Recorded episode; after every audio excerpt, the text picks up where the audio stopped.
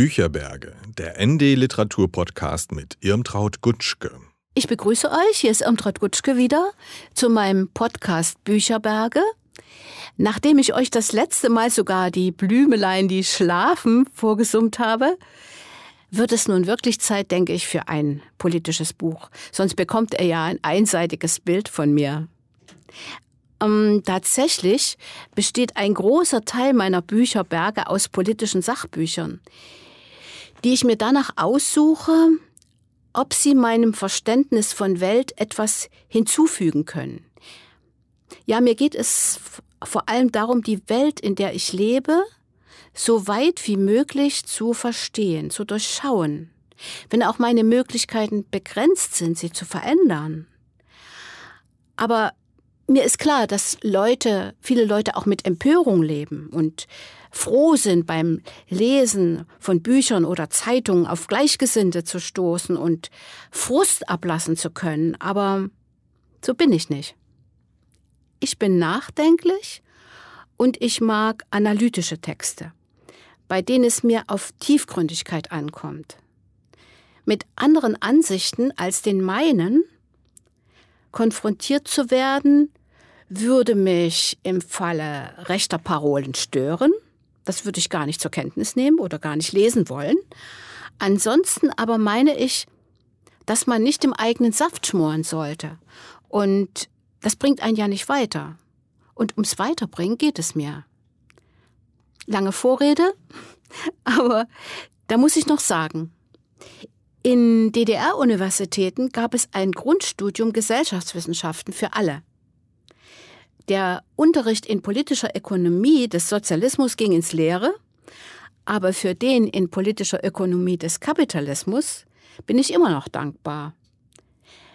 Der Grundwiderspruch zwischen Kapital und Arbeit, Basis und Überbau, Staat und Ideologie als Machtinstrumente der herrschenden Klasse, durch die viel kompliziertere, differenziertere gesellschaftliche Realität heute ist das nicht widerlegt. Aber es reicht nicht. Früher schon interessierten mich soziologische Forschungen, weil sie Aufschluss geben über menschliches Zusammenleben und Verhalten in konkreten sozialen Strukturen. Da haben Soziologen in der DDR eben herausgearbeitet, welche Differenz es gab zwischen persönlichen Interessen und Bedürfnissen einerseits und staatlichen Zielen andererseits, also zwischen der Realität des Lebens und den Vorstellungen, die in Funktionärskreisen herrschten. Was unser heutiges Leben betrifft, stehen mehrere interessante soziologische Bücher griffbereit in meinem Bücherregal. Eines, das ich immer wieder zur Hand nehme, ist ein Bändchen in Orange aus der Edition Surkamp. Das Ende der Illusionen. Politik, Ökonomie und Kultur in der Spätmoderne von Andreas Reckwitz. Spätmoderne, das ja mit diesem Begriff im Untertitel provoziert, hat Andreas Reckwitz wohl einkalkuliert. So mitreißend wie er argumentiert und formuliert, will er wohl über das Wissenschaftsmilieu hinaus.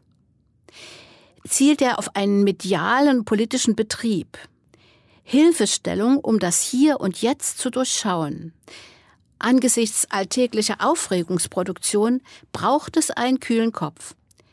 Dabei ist Andreas Reckwitz nicht der Erste und nicht der Letzte, der uns ein Ende der Illusion prophezeit.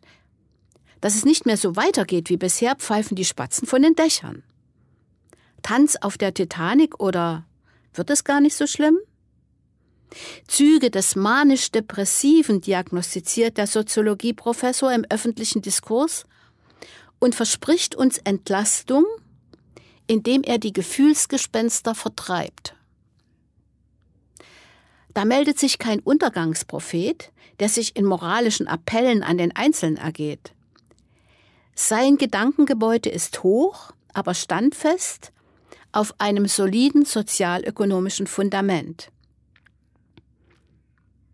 Es sind die Veränderungen in der kapitalistischen Produktionsweise, nicht etwa nur in der Politik, die jene Hoffnungen auf soziale Sicherheit und gesellschaftlichen Aufstieg zunichte machten, von denen die alte Bundesrepublik noch zehrte. Beginnend schon in den 1970er Jahren trat eine Sättigungskrise mit gleichzeitiger Produktivitätskrise ein, die profitabel gelöst werden sollten. Wenn Grundbedürfnisse befriedigt sind, brauchen Waren eine kulturelle Aura und sind Konsumenten gefragt, die dies im Sinne von Selbstverwirklichung zu wirklichen wissen. Die Wissenschaftsproduktion, die Wissensproduktion besser gesagt, benötigt entsprechend Qualifizierte. Parallel dazu wurden Betriebe dorthin verlagert, wo die Produktion billiger ist. Und im Inland wurden die Lohnkosten durch Automatisierung, aber auch durch Arbeitsverdichtung gesenkt. Ein wachsender Dienstleistungssektor entstand. Wie in diesem Buch dargestellt, führte das zu einer veränderten Klassenstruktur. Einerseits hat sich eine neue Mittelklasse aus kosmopolitisch orientierten, hochqualifizierten herausgebildet. Reckwitz hat ihnen seine vielbeachtete Studie Die Gesellschaft der Singularitäten gewidmet. Mit der Service Class aus niedrig qualifizierten ergeben sich zwei diametral entgegengesetzte neue Arbeitswelten. Dazwischen die traditionelle Mittelklasse mit ihren angestammten Lebensvorstellungen, kulturell entwertet, inzwischen und von Abstiegsängsten bedroht. Denn immer größer wird die Zahl der Ausgeschlossenen innerhalb einer neuen Unterklasse, in der nicht mehr wie früher Mühsal gegen Status getauscht werden kann.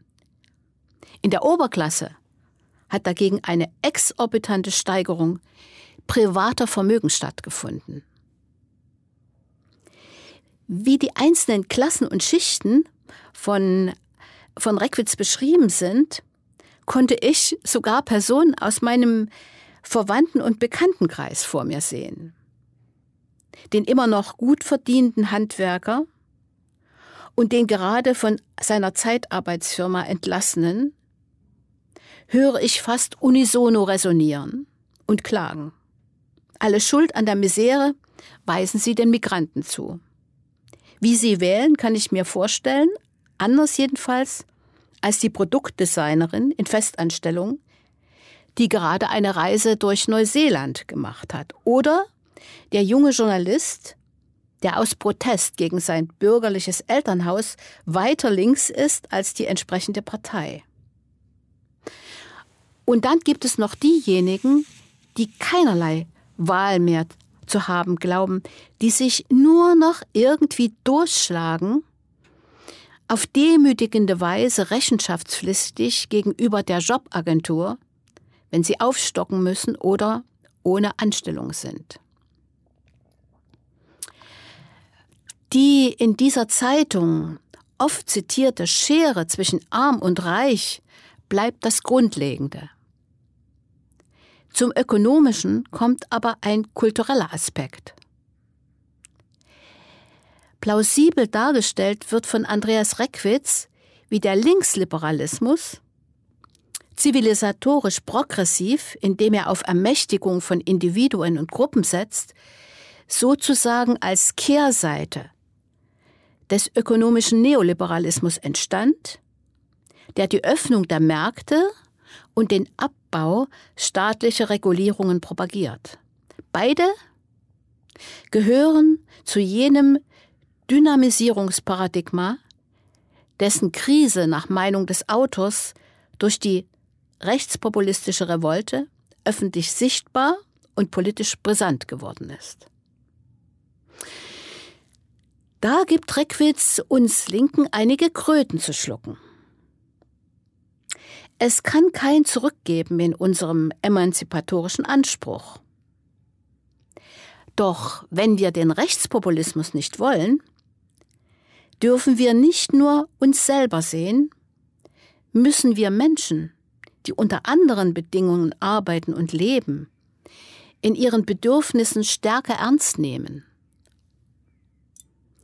Die Anerkennung des Multikulturellen im eigenen Land ist mit der Gerechtigkeitsidee zu verbinden. Die Krise ist keine Katastrophe, sondern absolut normal, heißt es auf Seite 269. Ein übergreifendes politisches Paradigma hat angesichts gesellschaftlicher Wandlungsprozesse zwangsläufig eine begrenzte Zeit, in der es problemsensibel reagieren kann. An einem bestimmten Punkt würden neue Problemdefinitionen und Lösungen verlangt. Als Herausforderung nennt der Autor die sozialen Unterschiede zwischen hoch- und geringqualifizierten, die sich verschärfenden Diskrepanzen zwischen prosperierenden Metropolen und ländlich kleinstädtischen Räumen, die Pflege und Verbesserung der Infrastruktur.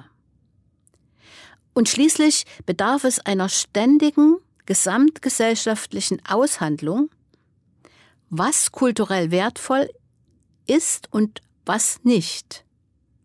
Alles plausibel. Die Frage ist nur, wie das gehen soll.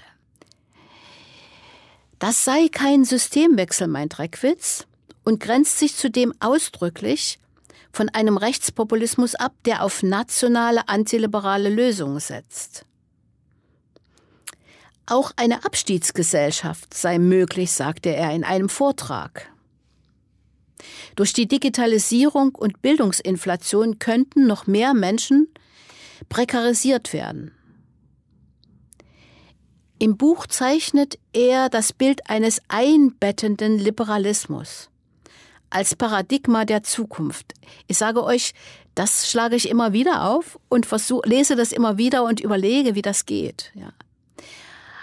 Also ein einbettender Liberalismus, der sich den genannten Herausforderungen stellt. Es ist eine Utopie, die auf Verstand und Verständigung setzt, die, so scheint es mir, eher runde Tische braucht als Parteiengerangel. Wenn unsere Demokratie aber nur so zu retten ist? Linke werden starke und breite Bündnisse brauchen und eine Vision, die über ihr eigenes Milieu hinausweist. Also ich habe euch jetzt ein, wirklich eine schwierige theoretische Nuss zu knacken gegeben. Ich weiß nicht, ob es jedem von euch wirklich nach dem eigenen Geschmack ist. Später wird es in anderen Podcasts wird's wieder leichter und unterhaltsamer. Aber wen ich ein bisschen dafür interessieren konnte, dem kann ich nur ans Herz legen, sich dieses Buch von Andreas Reckwitz zu besorgen. Ich sage nochmal den Titel Andreas Reckwitz das Ende der Illusionen, Politik, Ökonomie und Kultur in der Spätmoderne. Erschienen bei Edition Surkamp, Broschur 18 Euro, 308, 306 Seiten. Also äh, es, ich habe es von mehreren Leuten schon gehört, dass sie dieses Buch für sehr wichtig für ihr Selbst halten. Und ja, man muss ja verstehen, in was für einer Gesellschaft man lebt. Und das ist natürlich nicht das einzige Buch. Es gibt auch noch andere, aber dazu später und dann bis zum nächsten Mal. Irmtraut Gutschke.